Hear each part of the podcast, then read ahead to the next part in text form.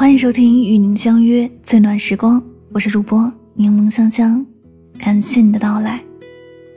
今天的节目想和你分享到的文章是来自于房琪的新书，真希望你也喜欢自己当中的一篇，叫做《越自律越自由》。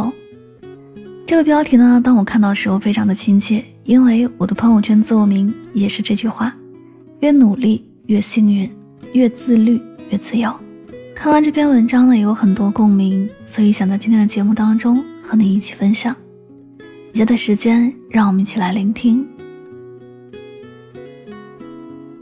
自从从事了自由职业，总会收到很多相同内容的私信，而私信里的话，身边的很多朋友也曾经说过：“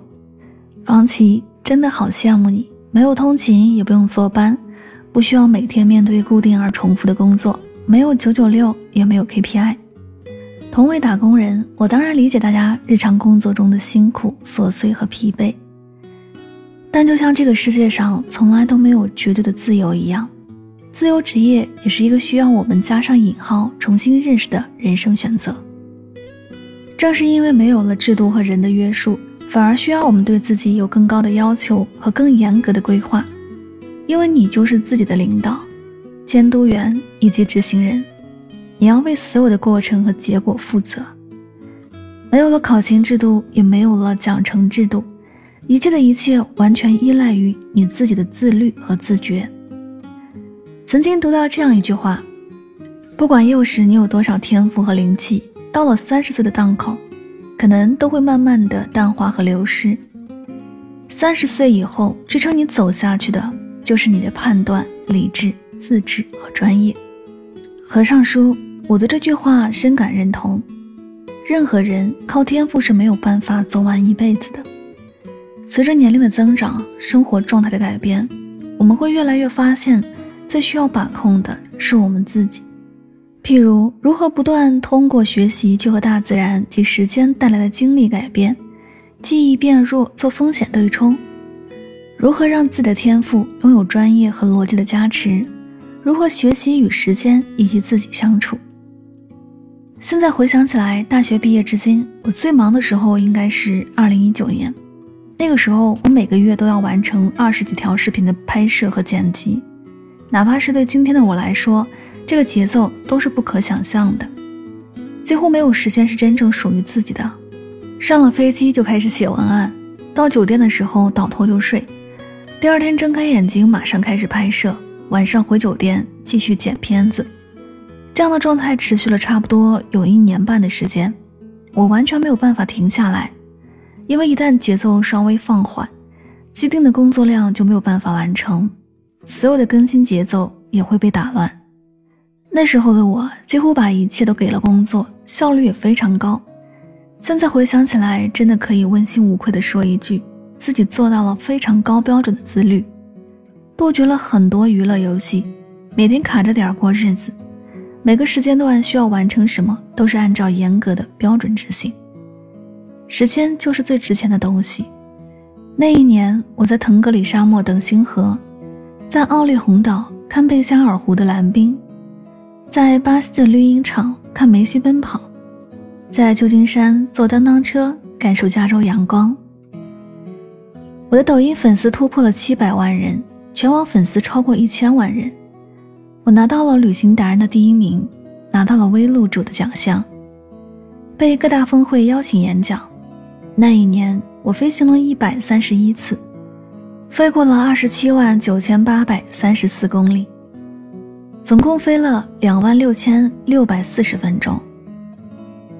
但与时间赛跑的过程总是需要张力存在的。我逐渐发现自己这样的状态不能长久持续下去。我不能没有自己的生活，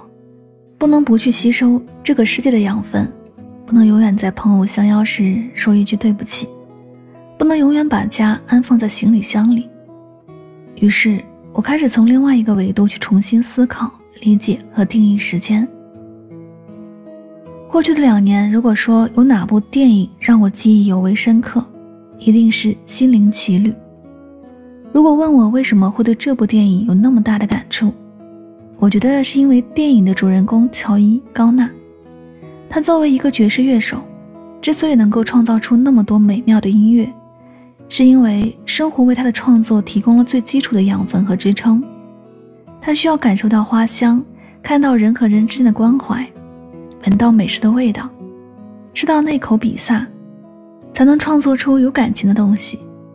我逐渐意识到，每一个内容创作者都是一样的，是离不开感情的，而感情来源于生活，来源于更多的感官刺激、连接和体验。如果我没有时间去感受，终有一天会变得麻木僵硬。也是从那一刻起，我做了一个决定，重新调整自己的步调，也希望通过重新定义自律与时间的关系，让自己的创作生命力延长的久一点，再久一些。现在的我同样也觉得时间很宝贵、很值钱，但也不仅仅是要在单位时间内完成多少数量的任务。而是人生短暂，我就可以用它来实现我的个人价值，也可以用它来陪伴家人，多给自己一些花香，一些感受。当然，此时此刻之所以能够说出这些话，是因为我已经经历过了那个一心奔跑的时期。我也依然相信，我们每个人的人生都需要一个加速奔跑的阶段，去让自己快速成长。就像我曾经走过的二零一九年。因为年轻的时候，我们往往没有那么多选择的空间和能力，很多事情都需要自己勇敢的站出来，去跟这个世界叫板，为自己储存更多的资本和能量，直到慢慢成长到一定阶段，我们有更多的选择时，时间价值才会变得更高，能握在手里牢牢把控的事情，才会越来越多，才可以更多的去选择自己想要什么，不要什么。时间是有节奏的，当他走得快时，我们也得加快步伐。如果前期没有积累好可供自己选择的基础，那么我们只能永远被动，永远很难主动选择，最终被时间拖着往前走。还没来得及去感受生活，就已经被生活的焦虑所困扰。每一个阶段的人生节奏都是由一分一秒的时刻组成的，过好这些时刻非常重要。比如，我总会拒绝一些无效社交，因为无效社交并不仅仅是说这场交流对我的工作没有任何帮助，甚至是对个人生活又没有任何的注意。并非你跟别人一起吃个饭就会快乐了，就会觉得人生有意义了。很多时候，这顿饭是可吃可不吃的，这个人是可见可不见的，将时间浪费在这些事情上。在我看来是毫无意义的，除非你觉得这些符合你内心真正的快乐原则，且真实有效。我很认同一种说法，拥有吃苦的能力，并不是要在时间的维度里去过苦日子，而是能战胜时间带给我们的一次次挑战与挑衅。长期对一件事情保持高度关注，拥有长期聚焦的自制力，且能够积极的调整自己在不同的时间维度下的状态。用自律和专注约束自己的行为，这才是真正辛苦的事情，也才会真正给我们带来只属于自己的那份自由。这里是与您相约最暖时光，感谢你的聆听。一个人的努力程度决定了他未来的样子，在每个想要放弃的时刻，我们咬咬牙，再坚持坚持，流过的汗水终会汇成一道光。照亮前行的路，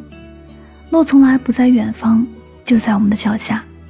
努力并不是为了感动谁，而是为了不辜负自己。越努力越幸运，越自律越自由。这句话与君共勉。喜欢节目可以订阅此专辑，每晚睡前暖心的声音伴你入眠。晚安，好梦。